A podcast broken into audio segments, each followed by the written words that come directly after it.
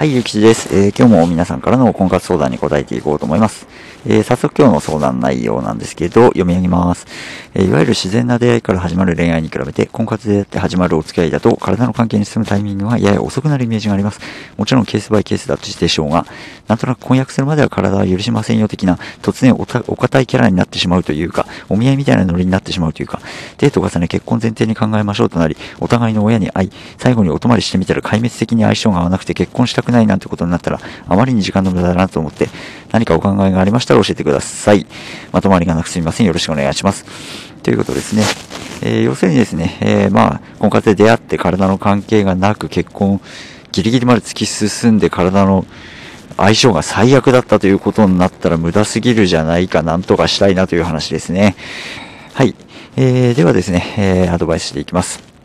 うん、まずですね、自然な出会いと比べて婚活で出会って、なかなかこう体の関係に進むのが遅くなってしまうというのは、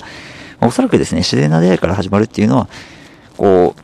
普通に会社か合コンかわかんないですけど、そう積極的な男性がアプローチしてそこから始まるので、そもそも積極的な人なんで、えー、体の関係に進むのも早いと。でも婚活っていうのは婚活してる時点で、あまりこう男性側が積極的ではないというか、奥手な方なので、えー、体の関係に進むタイミングも遅くなると。まあそういう理由ではないかなというふうに思いますね。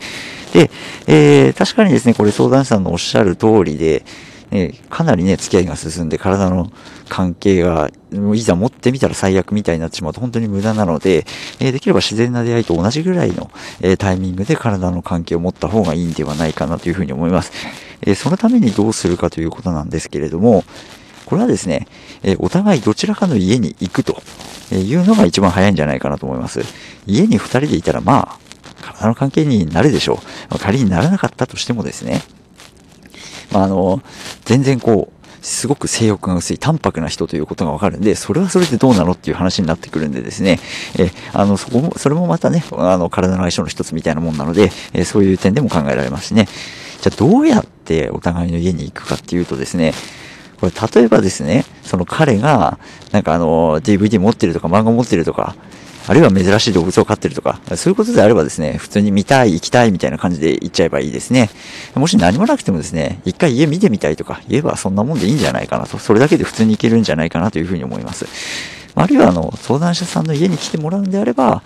えー、例えばですね、なんか部屋の模様替えをしたいけれども棚が重くて動かせないとかですね、あのなんか、え、家電を買ったけれども設定の仕方がわからないとか言って来てもらうのがいいんじゃないかなと思います。まあ単純に家に来てほしいっていうとね、それだとちょっとなんていうか軽いというかですね、